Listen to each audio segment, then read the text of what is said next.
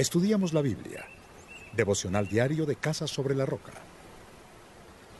Capítulo 20. A esto respondió Sofar de Namat. Mis turbados pensamientos me hacen replicar, pues me hallo muy desconcertado. He escuchado una reprensión que me deshonra, y mi inteligencia me obliga a responder. Bien sabes tú que desde antaño, desde que Dios puso al hombre en la tierra, muy breve ha sido la algarabía del malvado, la alegría del impío ha sido pasajera, aunque su orgullo llegue hasta los cielos y alcance a tocar con la cabeza las nubes, él perecerá para siempre como su excremento, y sus allegados dirán, ¿qué se hizo?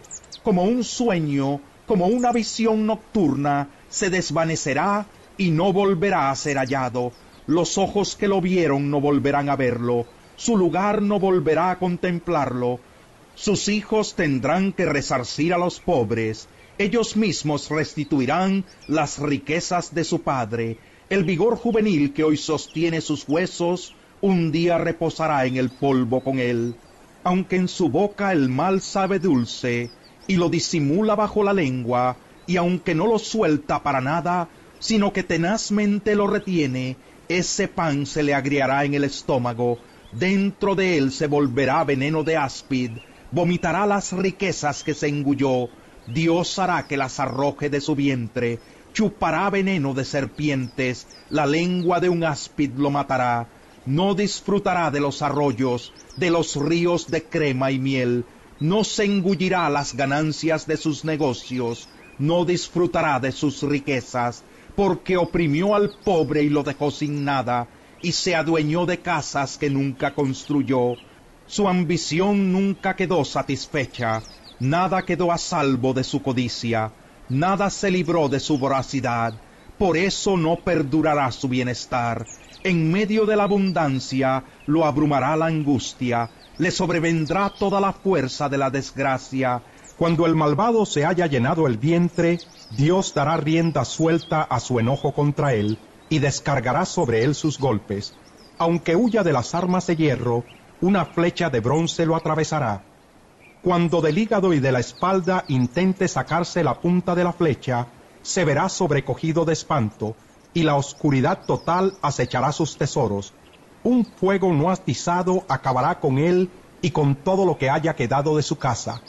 Los cielos harán pública su culpa, la tierra se levantará a denunciarlo, en el día de la ira de Dios, un aluvión arrasará con su casa. Tal es el fin que Dios reserva al malvado, tal es la herencia que le asignó. Capítulo 21 A esto Job respondió, Escuchen atentamente mis palabras, concédanme este consuelo, tolérenme un poco mientras hablo, y búrlense si quieren cuando haya terminado. ¿Acaso dirijo mi reclamo a los mortales? ¿Por qué creen que pierdo la paciencia? Mírenme y queden asombrados. Tápense la boca con la mano. Si pienso en esto, me lleno de espanto. Un escalofrío me corre por el cuerpo. ¿Por qué siguen con vida los malvados, cada vez más viejos y más ricos? Ven establecerse en torno suyo a sus hijos y a sus descendientes, tienen paz en su hogar y están libres de temores. La vara de Dios no los castiga. Sus toros son verdaderos sementales. Sus vacas paren y no pierden las crías. Dejan correr a sus niños como si fueran ovejas. Sus pequeñuelos danzan alegres. Cantan al son del tamboril y del arpa. Se divierten al son de la flauta. Pasan la vida con gran bienestar y en paz bajan al sepulcro a Dios increpan, déjanos tranquilos, no queremos conocer tu voluntad. ¿Quién es el Todopoderoso para que le sirvamos?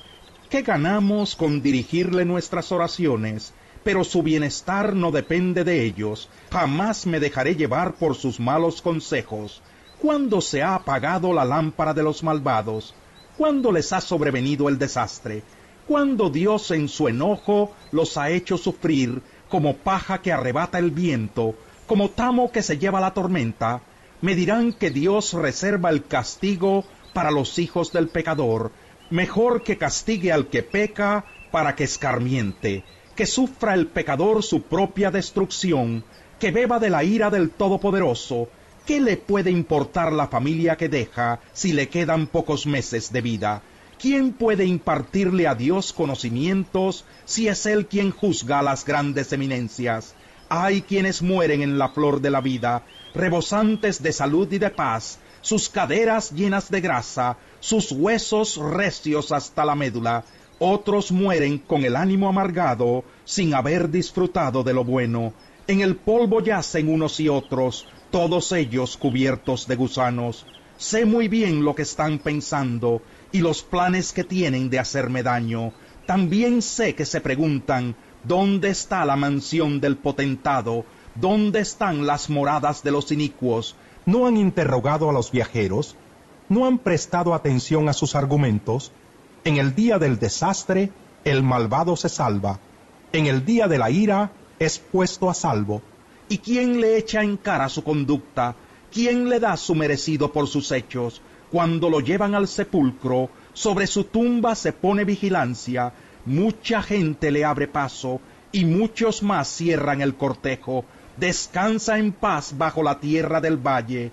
¿Cómo esperan consolarme con discursos sin sentido? Sus respuestas no son más que falacias